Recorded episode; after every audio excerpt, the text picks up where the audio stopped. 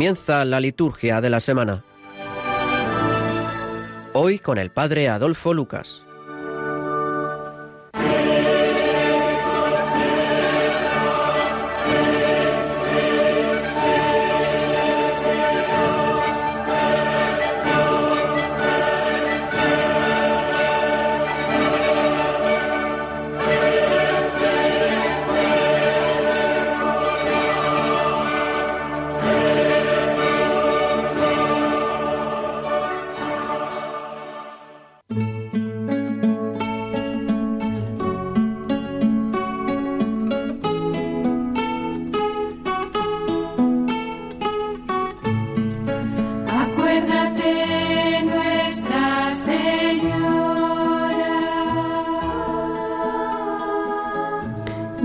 Poder y de misericordia, aparta propicio de nosotras toda adversidad, para que bien dispuesto cuerpo y espíritu podamos aspirar libremente a lo que te pertenece.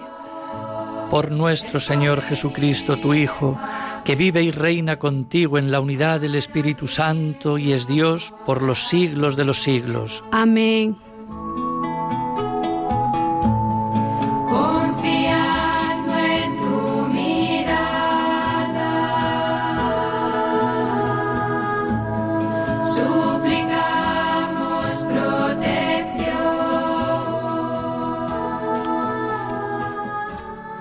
Buenas noches, una semana más. Estamos con ustedes en este programa de liturgia de la semana.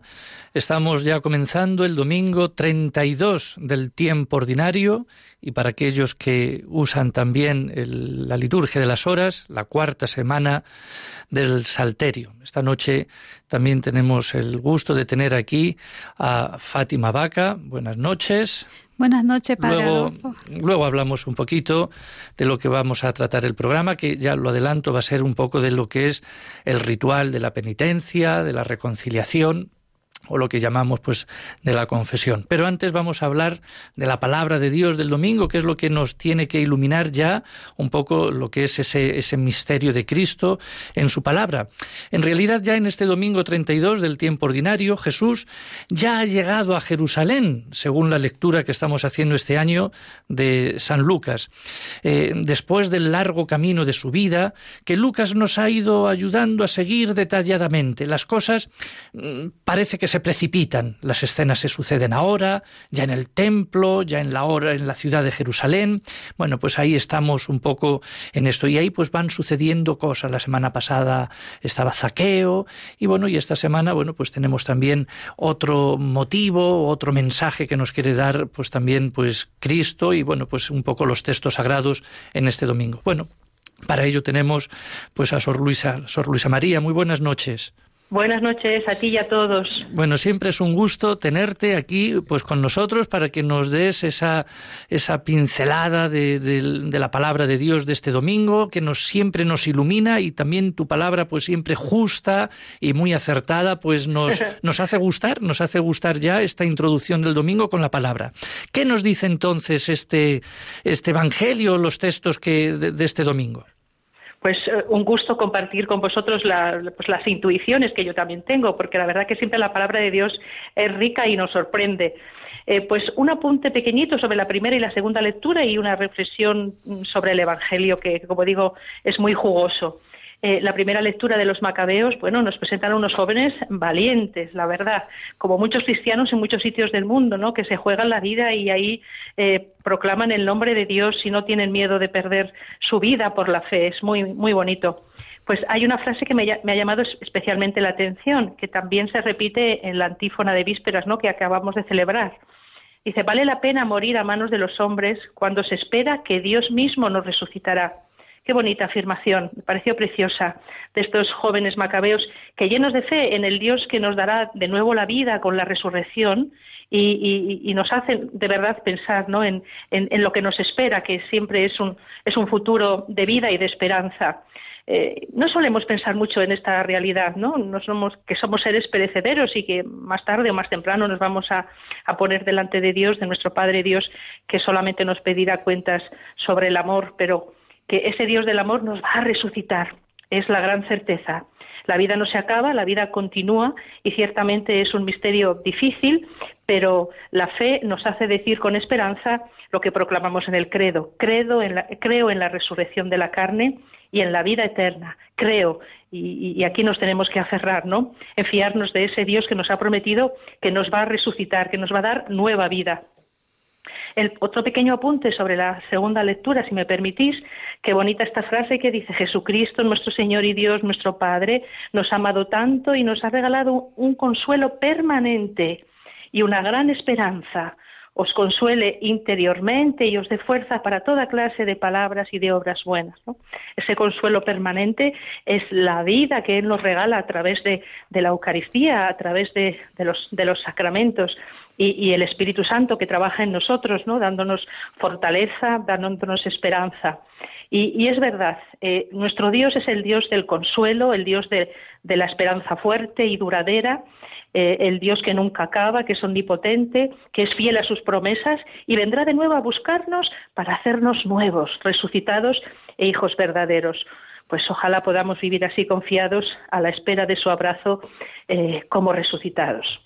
Y como decía, la reflexión también sobre el Evangelio, que es efectivamente denso y, profundo, si se quiere, para la meditación.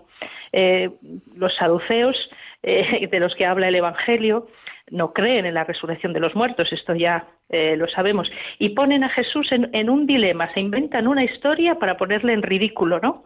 Eh, la jugada le salió mal porque Jesús es muy inteligente y dio la vuelta a la tortilla, si me permitís la expresión, para hacerles entender que, el, el, camino suyo era, estaba errado.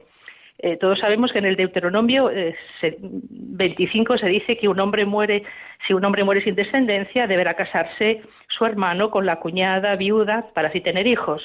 Pero Jesús no tardará en responder a esta cuestión y les deja estos estupefactos, porque el error de los saduceos está en el punto de partida. No se puede entender la resurrección de los muertos, la, las realidades del cielo, con los criterios de aquí abajo, con los criterios del mundo.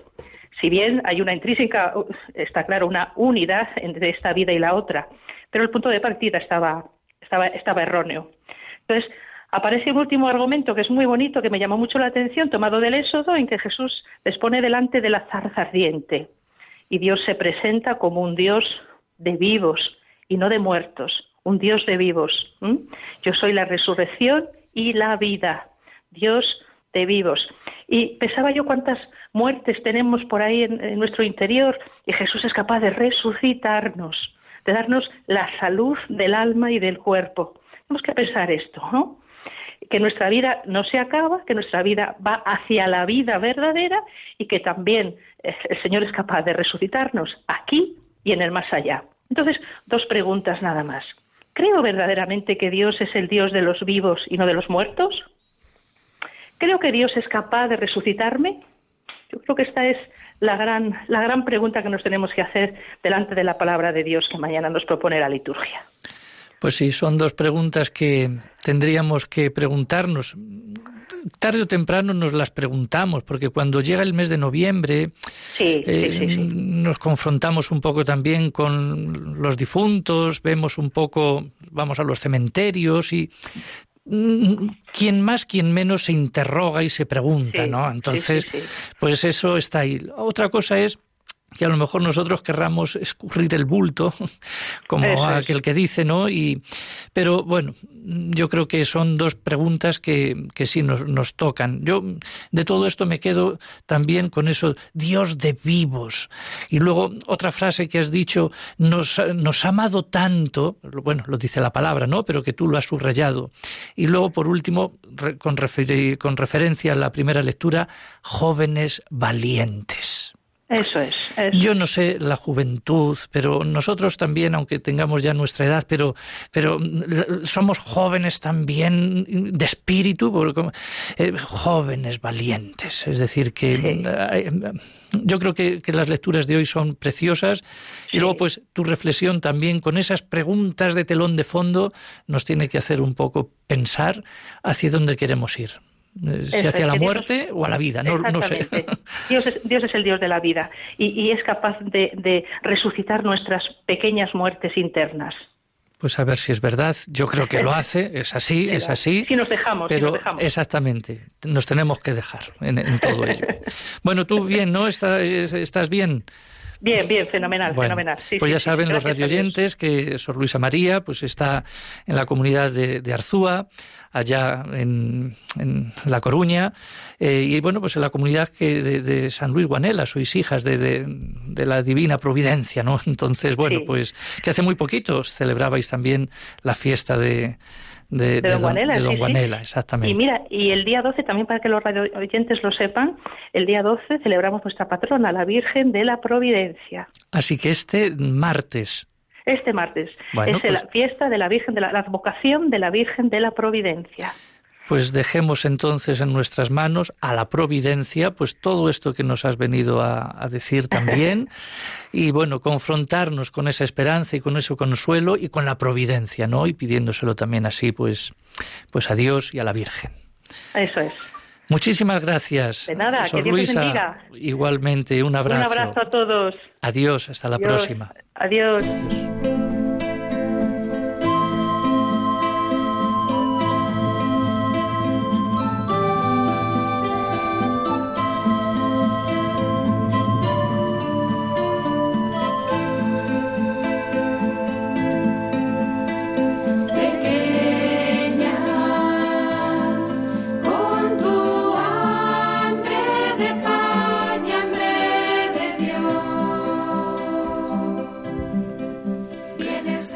Jóvenes valientes, nos ha amado tanto, el consuelo, el Dios de vivos, son algunas de las, digamos, subrayados que Sor Luisa nos ha dejado ahí, pues para nuestra también reflexión. Eh, yo creo que también en este tiempo, en este mes y en las circunstancias también quizá de la vida, tenemos que tener esta, digamos, inquietud de mirar hacia adelante. No somos muy dados ¿eh? a mirar al futuro, preocupados como estamos por el presente y sus problemas. Según en qué círculos, hablar de la otra vida produce reacciones parecidas a esta de los saduceos, que nos decían, se intenta olvidar o ridiculizar esa perspectiva, la perspectiva de la otra vida. Sin embargo, es de sabios recordar en todo momento de dónde venimos y a dónde vamos. Por eso, la palabra de Dios hoy, precisamente, este domingo 32 del tiempo ordinario, nos invita a tener despierta esta mirada profética hacia el final del viaje, que pronto o tarde llegará para todos, para cada uno de nosotros. Este mundo no es nuestra meta, como no lo es eh, el seno materno, para el que ha sido concebido, porque está destinado a abandonar esa etapa transitoria de su existencia. Nosotros también estamos destinados a la plenitud de la vida en Dios, aunque no sepamos cómo. Por eso, en medio de una sociedad, yo diría un tanto secularizada o, encerrada en las cosas de este siglo y no del siglo futuro, que parece a veces bloqueada en la perspectiva terrena de aquí abajo, hoy se nos surge a que sepamos alzar la mirada y recordemos cuál es la meta de nuestro camino. La fe en la vida a la que Dios nos destina es la que ha dado luz y fuerza a tantos millones de personas a lo largo de la historia. Así que nuestra vida está puesta en Él, en el más allá, en el futuro, en la otra vida. Y para eso, poco a poco, nos vamos preparando para ello, para ese encuentro. Así que eh, creamos en Cristo, Él es el Maestro, Él nos asegura que viviremos para siempre.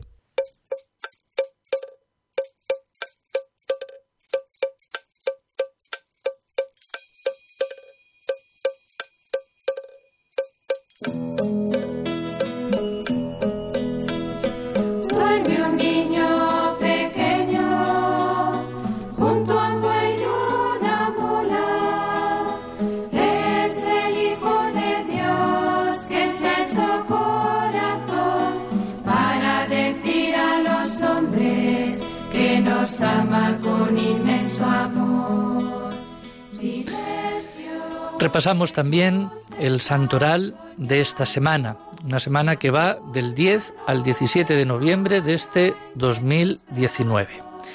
Por ejemplo, el lunes, día 11 de noviembre, a ver, Fátima, tenemos a qué santo? San, San Martín. San Martín. San Martín de Tours, ¿eh? además que un santo ya muy, muy antiguo, ya del siglo IV, de padres paganos, que habiendo recibido el bautismo y renunciado a la milicia, fundó un monasterio por Francia, donde practicó la vida monástica bajo la dirección de San Hilario. Más tarde se ordenó sacerdote, luego fue elegido obispo, precisamente de Tours, y fue un buen modelo para todos, fundó otros monasterios y trabajó en la formación del clero y evangelizó a los pobres. Por lo tanto, el gran San Martín, que lo hacemos como memoria. Una memoria un tanto particular porque tiene eh, antífonas, tanto en laudes como en vísperas, particulares. Y los salmos son del domingo de la primera semana, aunque sea memoria. Porque normalmente los, los salmos del domingo de la primera semana se hace cuando es fiesta o cuando pues es un domingo, ¿no? Pero este San Martín es que es un santo un poco especial, que aunque sea memoria obligatoria, pero tiene una, digamos, un cariz un tanto especial que ha conservado esas antífonas antiguas. Luego el martes, el 12 de noviembre, tenemos a San Josafat. Josafat también mm, de una es memoria, nació en Ucrania, de padres ortodoxos, él se convirtió a la fe católica, ingresó en la orden de San Basilio y bueno, pues mm, trabajó pues por la unidad de la Iglesia, pero perseguido a muerte por sus enemigos, sufrió el martirio hacia el año 1623. Por lo tanto, San Josafat, otra memoria. Bueno, y yo creo que tantos otros santos que la Iglesia Universal eh, pues tenemos, pero que no lo celebra como categoría pues de memorias, ¿no?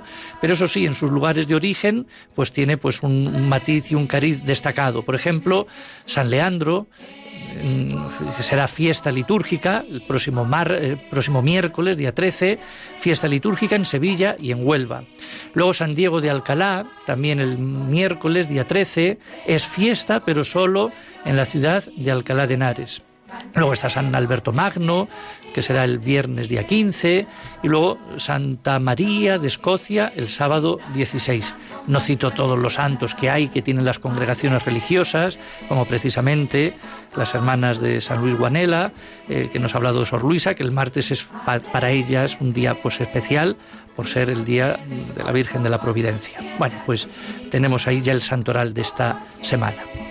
Y por otra parte, y hablando en otro orden de cosas, se está celebrando en Madrid el Congreso de Católicos y Vida Pública del 15 al 17 de noviembre.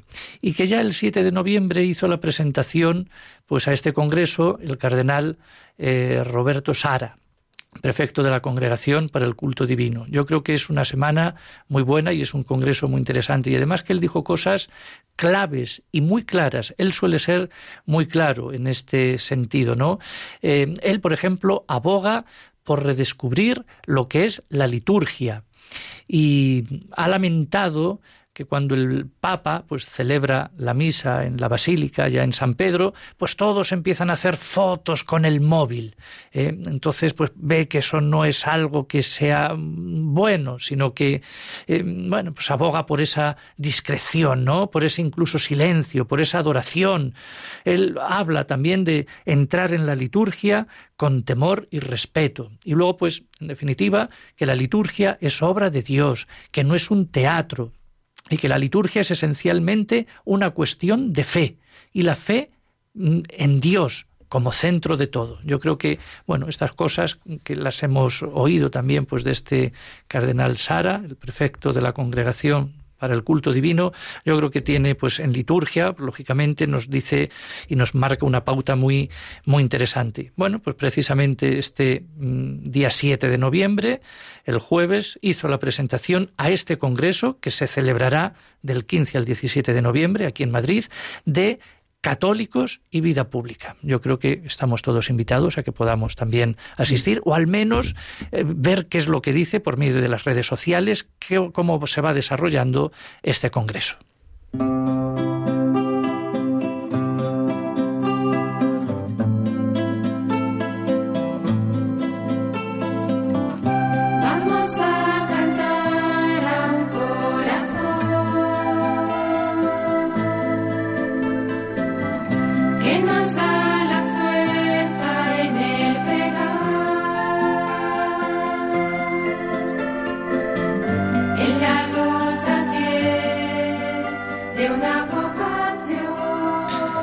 El resto del programa lo que vamos a, tratar hoy es del tema que algunas veces nos han insistido pues los radioyentes sobre el tema de la reconciliación o de la penitencia o lo que comúnmente se llama pues la confesión o el cuarto sacramento, que también se puede decir así.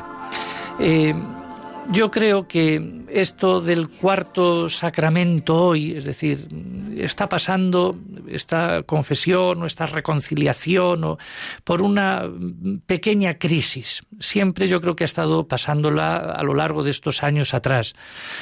Quizá motivado eh, por el digámoslo así, por el pasotismo, por la religión, por ese ateísmo, por ese, digamos, abandono de Dios o la seducción por las cosas de este mundo. Yo creo que la gente se ha alejado un poco de este sacramento eh, llamado de la reconciliación, ¿no? de la confesión. También, por otra parte, eh, puede ser que ya no se ve pecado por ninguna parte lo veníamos hablando también antes un poco, está Fátima, eh, no se ve pecados, ¿no?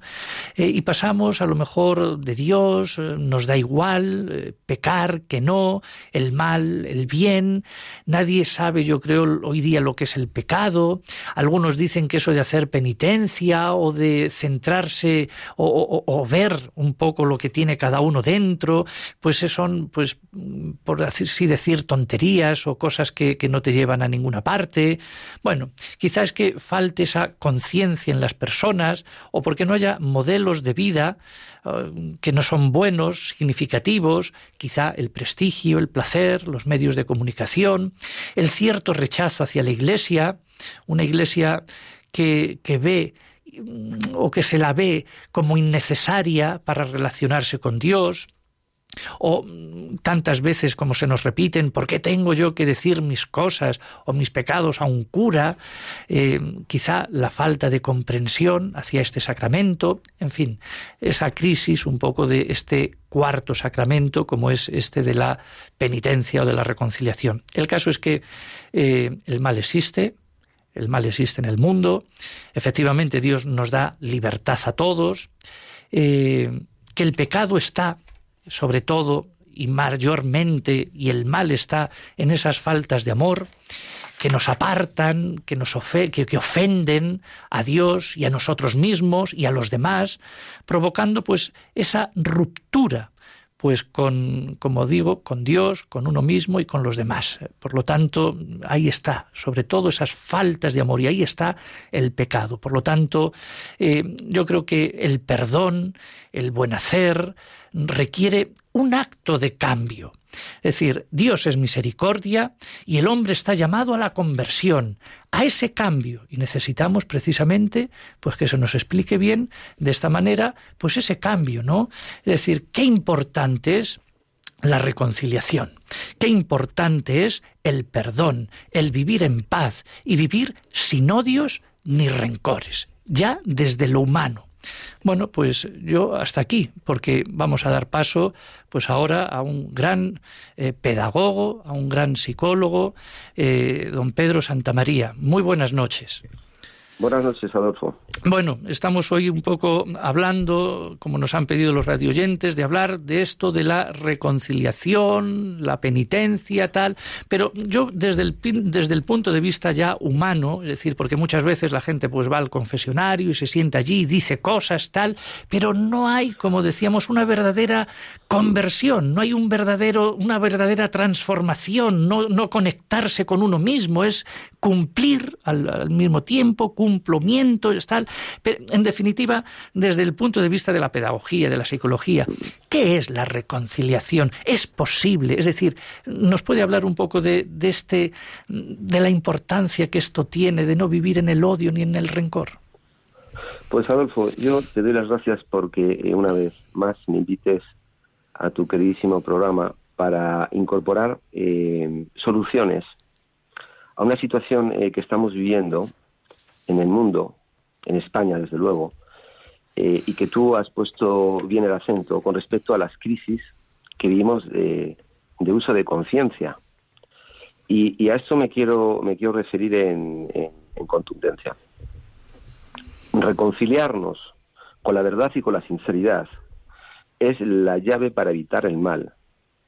Esta es la vacuna contra el rencor, la mentira y la envidia, que para mí, Adolfo, son las principales enfermedades sociales con las que tenemos que luchar. Mm. Si no eh, conectamos eh, y entendemos qué es lo que está eh, sucediendo desde el uso de nuestra propia conciencia y no incorporamos la sinceridad de conectarnos con la verdad y con la sinceridad que llevamos todos dentro, si no manejamos voluntad en firme de conectarnos con estos valores, entramos todos en el mal. Pero esto es una cuestión de elección, de verdaderamente volver a conectarnos con esta parte que todos llevamos dentro. Indudablemente, vivimos un, momento, un, ciclo, yo quiero hablar de momentos y de ciclos, precisamente por lanzar un mensaje positivo y optimista para el cambio. Pero estos momentos o estos ciclos, si no activamos ya eh, la palabra voluntad para incorporar, como he dicho anteriormente, verdad y sinceridad, para pelear contra el rencor, la mentira y la envidia, se va a cronificar el comportamiento de la maldad. Y va a ser muy difícil salir de ahí. Pero, ¿cómo puede uno conectarse con esta mm, sinceridad y verdad? Es decir, a ver, todos mm, sabemos ¿eh? dónde está la verdad, queremos ser sinceros, intentamos serlo, pero luego, mm, ¿qué ocurre? ¿Qué ocurre que, que, no se consigue eso? Es que no llegamos a lo profundo de nosotros, queremos, queremos maquillar las cosas. Eh, claro, claro. No se llega, Adolfo, porque en ocasiones no se quiere incorporar la verdad y la sinceridad porque supone un gran esfuerzo.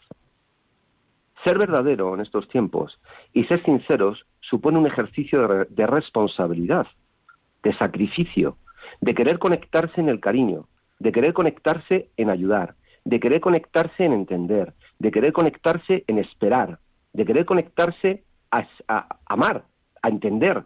Todas estas, estas actitudes que hay que poner en marcha supone de querer incorporar voluntad, tiempo y esfuerzo. Y vivimos una era, Adolfo, en donde estamos muy incorporados a unas nuevas tecnologías que nos llevan a incorporar la rapidez y la precipitación como un valor que se está incorporando en confusión. Vivimos ahora mismo ¿no? Eh, eh, con, con tecnologías que nos hablan de la nube, donde datos están en la nube. ¿Dónde está la nube? La nube es virtual, la nube nadie sabe en dónde está.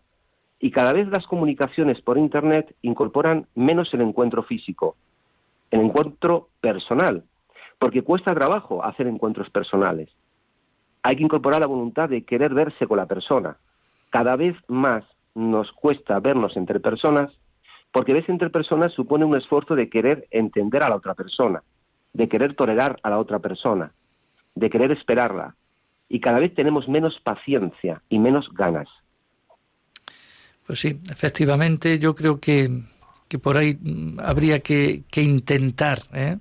y, yo creo que con voluntad firme, porque si no siempre, como hemos hablado tantas veces, viene siendo lo mismo. Yo creo que es, es posible la reconciliación es posible, pero em, tiene que empezar por uno mismo, abriendo los ojos y conectándose, pues precisamente en esa voluntad y en esas ganas de hacer esa conciliación re, es decir, de nuevo, es decir, una vez más y, poniéndonos pues todos, ¿eh? empezando desde arriba a los, a los de abajo, con ese espíritu de sinceridad y de verdad, sin dejar los instrumentos que hay en, entre medio que nos pueden obstaculizar, ¿no? las, el, desarrollo de la vida. Yo creo que indudablemente, indudablemente Adolfo, eh, la reconciliación son nuevas oportunidades, eh, por oportunidades que no que no sean es decir, eh, las personas tenemos muchas oportunidades para volver a entendernos, volver a comprendernos, volver a intentar no tener rencor. Pero la paciencia eh, corre eh, en nuestra contra. o empezamos desde ya a utilizar la conciliación. Y sobre todo yo haría un llamamiento a las autoridades que tienen la enorme responsabilidad de ejercer en las personas comportamientos y criterios de, las- de las que realmente necesitamos, de su ejemplaridad, para que podamos avanzar en una línea de integración y de aceptación. Estamos viendo actualmente cómo grandes líderes viven en sus mentes con el rencor y con el odio. Si los líderes no replantean este tipo de valores, no van a ser ejemplarizadores a la hora de que muchos niños, muchos adolescentes y muchos adultos podamos seguir una línea de compenetración en el encuentro humano. Eso Y es. estas, estas personas, en concreto, tienen que hacer un gran ejercicio porque tienen la capacidad.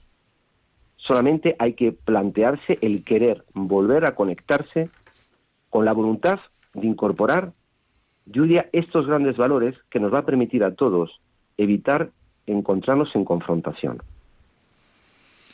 Bien, Una vez más, Adolfo, eh, yo eh, eh, hago también mención, eh, por último, a, a un, a un componente humano que eh, tenemos que activar también de nuevo, que es nuestro ejercicio de tolerancia. Indudablemente esto que traigo es algo que está sucediendo, pero tenemos que ser tolerantes para soportar la presión que ahora tenemos eh, en, muchos contextos, para que podamos conectarnos con los valores que yo eh, eh, de buena fe y, de buena intención quiero incorporar para hacer cambios personales. Si no, nos, no nos conectamos con la tolerancia al momento duro y difícil en crisis que estamos viviendo, difícilmente vamos a reencontrarnos con la verdad, con la sinceridad y con el querer hacer cambios. Pero mm, reitero, reitero, tenemos que pelear contra el rencor, la mentira y la envidia y activar valores verdaderos y sinceros. Y ser de verdad en las relaciones humanas y en el encuentro humano sinceros y verdaderos con lo que queremos plantear a las personas, diciéndoselo realmente a la cara para que nos demos la oportunidad de conectarnos mm, con el valor humano, que es el valor, yo diría, más auténtico que las personas eh, tenemos desde que venimos al mundo. pues ahí nos dejas este mensaje que yo creo que es muy contundente, muy claro, para llegar a esa reconciliación. Una reconciliación personal con el otro, pero también institucional. Es decir, que ahí vamos, vamos todos metidos en este, en esto. Eh, Así que yo vuelvo a subrayar lo que has dicho, tolerancia, integración, voluntad, sinceridad y verdad. Si no, eh, el mal está, el mal se, se instala y se instala definitivamente. ¿eh? Y entonces, para la confesión y para este sacramento, hay que, hay que, hay que empezar así, por uno mismo, pero también siendo muy claros y muy honestos con uno y, bueno, y más cuando uno está de frente a, lo- a- otros y tiene que, organizar incluso la vida de los demás, ¿no? Es decir, los que tienen pues esa autoridad eh, y eso lo tienen que llevar muy a rajatabla. Yo creo que es verdad.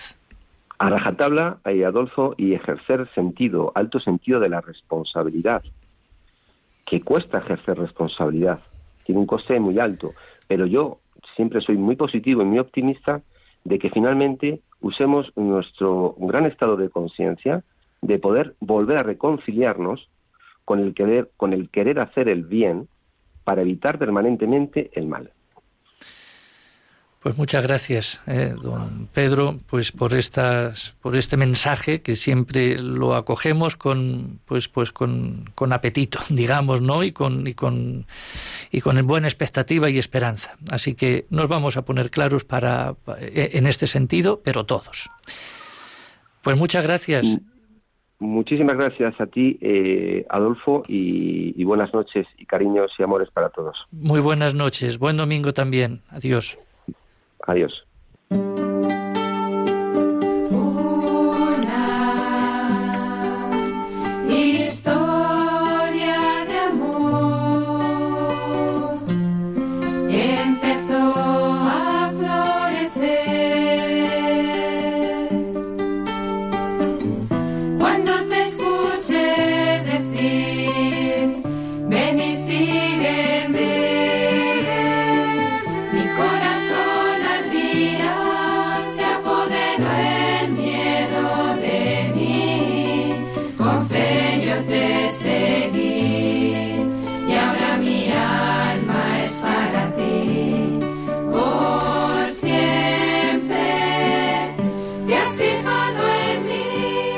El ritual de la penitencia recuerda que la efusión del Espíritu Santo será para el perdón de los pecados.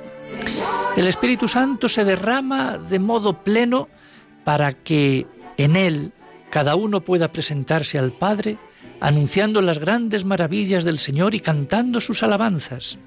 Con la confesión se rinde culto a Dios y el pecador queda reconciliado. El sacramento de la penitencia es como una sinfonía que bajo la dirección del Espíritu Santo aflora en nuestro interior para cantar las maravillas realizadas por la Trianidad en la humanidad. Este sacramento se sitúa más allá de las concepciones jurídicas y morales, como quizá normalmente se considera. Apunta sobre todo hacia otra dirección, la acción de gracias a Dios. Efectivamente, el sacramento de la penitencia es una acción de gracias a Dios, donde el penitente proclama su fe, agradece a Dios el que haya dado a Cristo para perdonarnos y ofrece su vida como sacrificio espiritual en alabanza de la gloria de Dios. Bueno, el sacramento de la penitencia y este ritual de la penitencia. Eh, bueno, para hablarnos un poquito también, eh, un poco más sobre este sacramento, tenemos aquí al padre Francisco Alonso. Muy buenas noches. Muy buenas noches, padre Adolfo eh, Maqueda.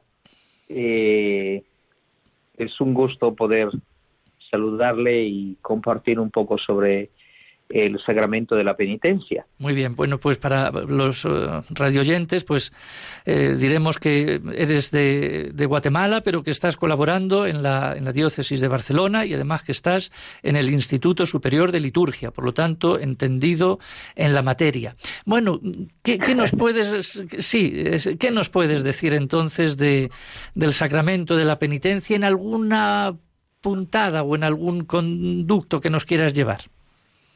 Muy bien. Eh, una de las cosas importantes que para mí, a lo largo de, este tiempo de estudios eh, sobre el sacramento de la penitencia, es también encontrar o descubrir verdaderamente la gracia de Dios que ese sacramento nos presenta, ¿no?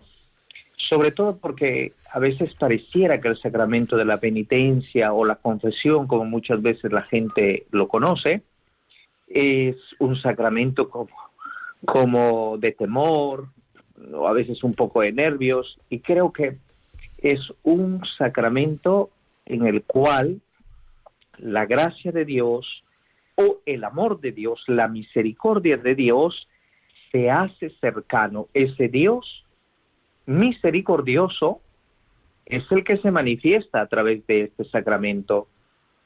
Luego es verdad que también muchas veces no hemos sabido descubrir esa gracia por el tipo de formación que hemos recibido a lo largo de la catequesis o en el momento que decidimos acercarnos o nuestros padres nos acercaron para recibir el sacramento de la Eucaristía. Eh, no hay una formación, no hay eh, como un momento en el que te den la catequesis sobre qué es el sacramento de la reconciliación, que descubres en ese sacramento, que recibes en ese sacramento. Y de esto mismo hablábamos de manera especial en la diócesis, en una diócesis de Guatemala, de donde yo soy, eh, hablábamos precisamente con el encargado de catequesis y con el señor obispo Pablo Vizcaíno de poder desarrollar una catequesis previo al sacramento de la Eucaristía para que no se confunda porque muchas veces se confunde como que si el sacramento de la penitencia es un requisito para poder recibir la Eucaristía y no, son dos sacramentos totalmente distintos que cada uno manifiesta la gracia de Dios. Entonces, estamos tratando de desarrollar allá la formación es durante un año, el ciclo escolar que es de enero a noviembre, entonces están pensando eh, formular una catequesis de seis meses para poder eh, recibir la primera, el primer encuentro con el Señor a través de la confesión y que el niño pueda a lo largo de la formación de la catequesis para la Eucaristía ir también encontrándose con el Señor a través del sacramento de la penitencia. Bueno, es muy interesante esto que, que, vienes a traer, porque desde luego yo no he oído en ningún sitio que se haga una catequesis para este sacramento. Lógicamente, yo creo que no habría que hacer catequesis para ningún sacramento. Vamos a partir de ahí, porque, en fin, es, yo creo que son. Eh, habría que conseguir un poco lo que se hacía en la iglesia antigua. A ver, claro. catequesis entendido como lo entendemos como... nosotros ahora. ¿eh? Es decir, hay que dar unas pautas, unas orientaciones. Claro una celebración. Como una formación, más eh, que una catequesis, es la formación. Eh, sí, sí, una formación.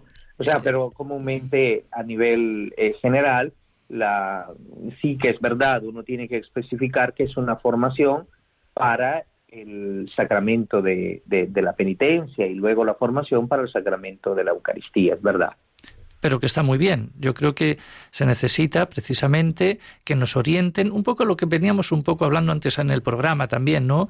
Eh, ya no hay sentido de pecado, ya yo creo que los niños, los jóvenes, los adultos no sabemos dónde está el bien, el mal, no tenemos formación, no sabemos tampoco ni cómo confesarnos, ni qué decir. Hay veces que, que eh, ¿cómo se dice? Que mm, confundimos lo que es dirección espiritual con confesiones, de, vamos ahí y estamos hablando de... A mí me viene gente diciendo, pues, pues, pues cómo está su salud y cómo están sus, sus, Es decir, está bien, está bien, ¿no? Pero yo creo que, falta un poco el saber, el saber, yo creo que, que, presentarse, ¿no? Y recibir la misericordia de Dios y, como decíamos antes, eh, un sacramento de dar gracias, ¿no? No olvidando al Espíritu Santo, lógicamente, que está también ahí. Y yo creo que es interesante eso que, vais, que estáis haciendo, ¿no? Y proponiendo en tu diócesis de precisamente unas uh, catequesis, decimos, lo decimos así, a los niños tal, pues para eh, entrar en este perdón, explicarles el perdón, practicar el perdón. Yo creo que las claves que daba también don Pedro Santamaría, pues es muy interesante, integración, tolerancia, sinceridad, verdad, pequeñas celebraciones de, de la palabra en torno al perdón. Bueno, no sé, te he interrumpido, perdón. No, no, no, claro. Entonces, yo bueno, creo que mm, sí, algo, alguna cosa más. Sí, creo que, que, es importante profundizar en este sacramento y que también eh, la gente llegue como consciente que necesitamos de la gracia de Dios, pero no ver este sacramento como, como algo forzoso. Yo recuerdo cuando en una ocasión una, una madre llevaba a su hijo y, y me dice, padre, traigo a mi hijo para que lo confiese eh, primera cosa no, no imponer, ¿no? Sino también enseñar que en el sacramento de la penitencia uno entra en el regazo del Padre amoroso, precisamente lo vemos con, con el Hijo pródigo que llega y que es el Padre que lo abraza. Ese sacramento es precisamente sentir esa gracia de Dios, pero también uno tener conciencia de que necesita de esa gracia, de que necesita llegar al Padre, de que necesita y reconocer también que uno ha fallado. Eso es. Y entonces, a lo largo de la vida cristiana, uno va descubriendo que necesita de esa gracia de Dios para poder vivir, no solamente como un requisito para acercarse a, a participar de la, de la comunión, sino el sacramento de la penitencia es para vivir la gracia plenamente a lo largo de la vida ordinaria. Efectivamente. Bueno, pues a ver si ponemos un poquito también en orden nuestras ideas en este sentido y cambiamos un poquitín nuestra mentalidad eh, a este, en este sacramento, no de miedo, sino precisamente de lo que estás hablando, de, la gracia, eh, de un don, etcétera, y es algo pues que, bueno, no de obligación, sino que es el Padre que te está esperando. Claro. Exactamente. Así que, bueno, eh, es que teníamos tanto que hablar de la confesión que habrá que abrir otro programa, pues para hablar un poquito más de todo esto, porque hay, hay mucho aquí que, que, que trabajar y decir y, y animar también. Mucha- muchas gracias, eh, Padre Francisco, por tu, por tu tiempo. No, ha sido un gusto y de verdad eh, saludarte y pues compartir un poco la experiencia de este sacramento y creo que es importante sentir la gracia de Dios a través de este sacramento de la penitencia. Pues muchas Pues muy gracias. bien, un muchas gusto. gracias. Adiós, hasta pronto. Adiós, Dios, buenas noches. Dios, buenas noches. Adiós, adiós.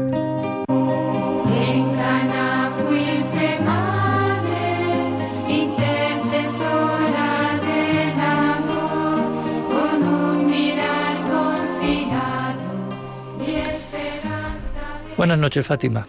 Buenas noches, Padre Bueno, nos Adolfo. hemos presentado también a- al inicio. Bueno, eh, ¿Alguna experiencia, algo que nos quieras comentar ya desde tu punto de vista como madre, como, como orante? Eh, tú eres especialista en la oración y has sido tocada por Dios en tantas veces, en tantas circunstancias de la vida, te ha vapuleado tanto. Cuéntanos brevemente, porque siempre la experiencia puede también hacernos pensar. Eh, sí, Padre, mire, yo me, ha tocado mucho lo que ha dicho el Padre Francisco, la gracia de Dios y la misericordia. Eh, pues fíjese que la experiencia que yo puedo contar es que yo me abrí a esa gracia del perdón, a esa gracia de la, de la reconciliación a través de reconocerme necesitada de ese Dios amor, de ese Dios que es misericordia, ¿no?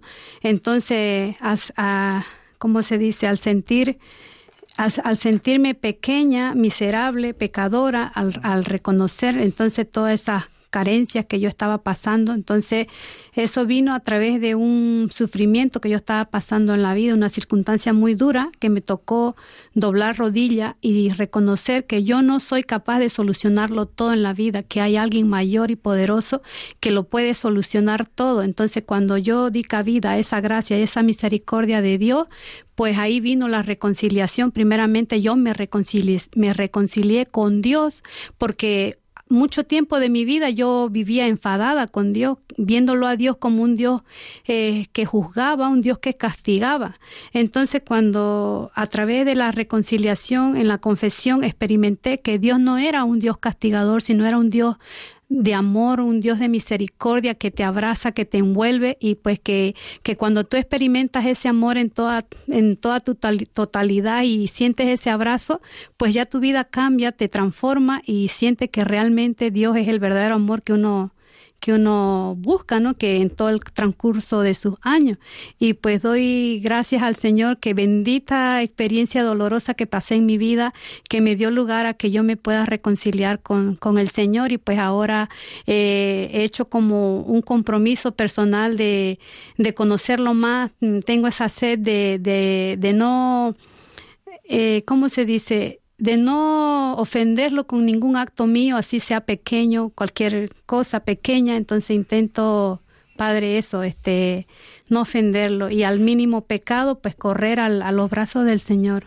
Así que tú antes estabas un poco, vamos a decir, alejada ¿eh? de, de todo esto y a través del sufrimiento, de las cosas que te han sucedido en la vida, en la familia, por ejemplo, y en tantas Sí. cosas, pues tú has eh, un poco, eh, yo creo que Dios ha labrado en ti, te ha moldado y tú, pues como decías, te has doblegado. Me doblegué, me rendí al Señor, o sea, reconocí su grandeza, su señorío del Señor y le dije, Señor, aquí estoy, o sea, me, sentí que me acerqué a Él, como se dice, con todas mis miserias, desnuda totalmente a Él, porque ¿quién más no que nos conoce, conoce todos nuestros sentimientos, nuestras dolencias?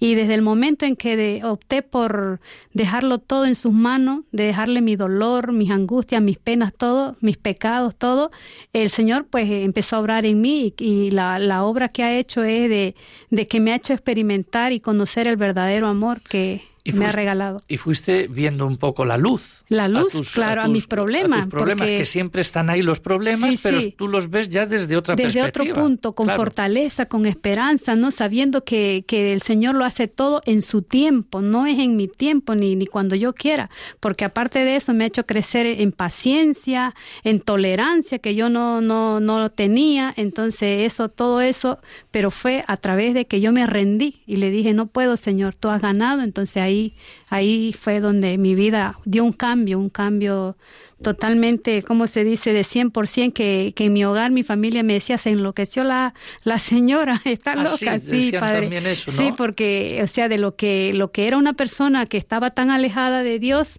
y de pronto que a lo mejor en algún momento dije, ah, Dios es mentira o Dios no existe, eh, a- pasó a, a decir, sí, Dios existe, es verdad, es real. Entonces hubo esa, esa experiencia, ¿no? De que, de que yo me trastorné. Y todo esto te ha llevado pues a la oración, la palabra de Dios, a ser incluso hasta punto de referencia para, para personas que tienes como con esa misión, ¿no? Que tú pues vas haciendo de, rezar por unos, por otros, de estar ahí ayudando.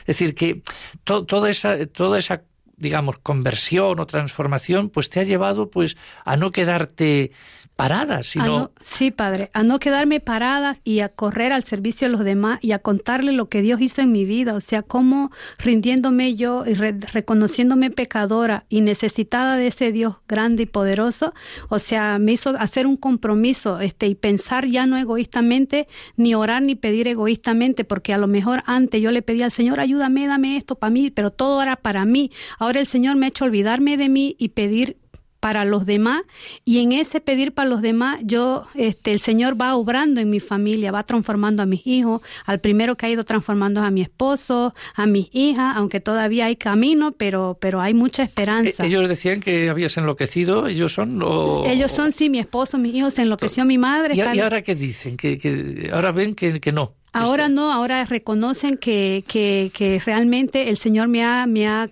Ha tocado. me ha tocado y me han preguntado en ocasiones cómo yo experimenté ese encuentro con el Señor, qué, qué sentí en ese encuentro. O sea, son incógnitas que ellos día a día se han ido preguntando y de alguna manera... ¿Y qué sentiste? Sí, o, o- o no hay sentimiento ahí, Pues, no- Yo me sentí, como le digo, padre, este, inundada de amor, de un amor increíble. Decía yo, ¿cómo yo puedo ser capaz de una persona tan pequeña, tan miserable, pecadora, sentir un amor inmenso que me superaba? y todo esto a través de la, de A la través de la confesión. confesión, de ese encuentro que tuve con el Señor. ¿Y no de- tenías miedo al cura como alguno tiene o no? eh, no, padre, porque fíjese el regalo maravilloso que me hizo el Señor fue que realmente el sacerdote es el instrumento del Señor, porque el, el, sacerdote está ahí sentadito escuchando los pecados para luego dar la absolución, pero yo la experiencia que pasé fue que yo vi en sus ojos, en la mirada del sacerdote, la mirada del Señor, vi una mirada llena de amor,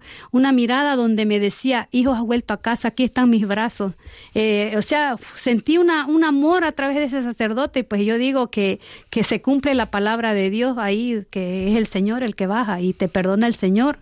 Bueno, Sí. vamos a ver si todos tenemos esta experiencia o estas experiencias de, de, de amor, de, de conversión, un poco lo que decía también don Pedro Santamaría ahí, de, integración, de tolerancia, de, conectarse con, con uno mismo, ¿no? Y, y, bueno, y no tener miedo, No y, y tener tener, miedo. tener la valentía, ¿no? De, bueno, de afrontar un poco la propia vida para luego cambiar. Es Sí, que- y, y sobre todo ser dócil a lo que el Señor les le va mostrando, o sea, le va haciendo sentir en su corazón, dejarse llevar, ser como ese barro en las manos del alfarero, porque no hay que poner resistencia al Señor, solo, solo dejarse amar, dejar que Él sea el centro que y sea el el centro, el protagonista. protagonista y todo, Padre. Sí. Muchas gracias, Fátima, por tu experiencia también. Gracias, Padre, a usted por la Otro día te vienes también Sí. para estar aquí un ratillo. A la orden, Padre, gracias. gracias.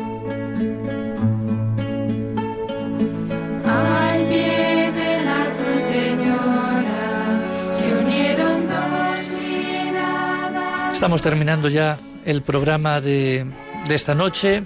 Pues eh, yo quisiera terminar con lo que dice una de las plegarias de eucarísticas de la reconciliación, precisamente la segunda, que dice en su prefacio, pues en una humanidad dividida por las enemistades y las discordias, sabemos que tú, Señor, diriges los ánimos para que se dispongan a la reconciliación. Por tu espíritu mueves los corazones a los hombres, para que los enemigos vuelvan a la amistad, los adversarios se den la mano, los pueblos busquen la concordia.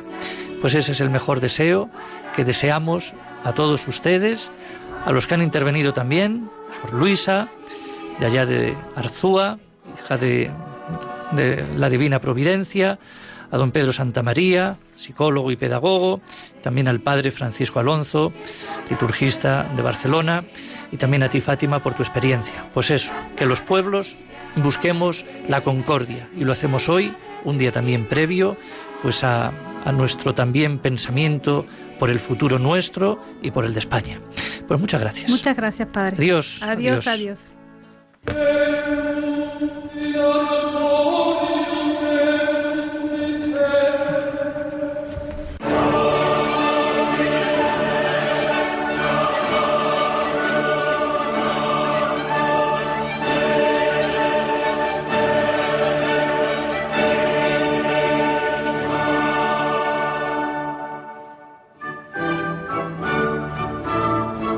Han escuchado la liturgia de la semana con el padre Adolfo Lucas.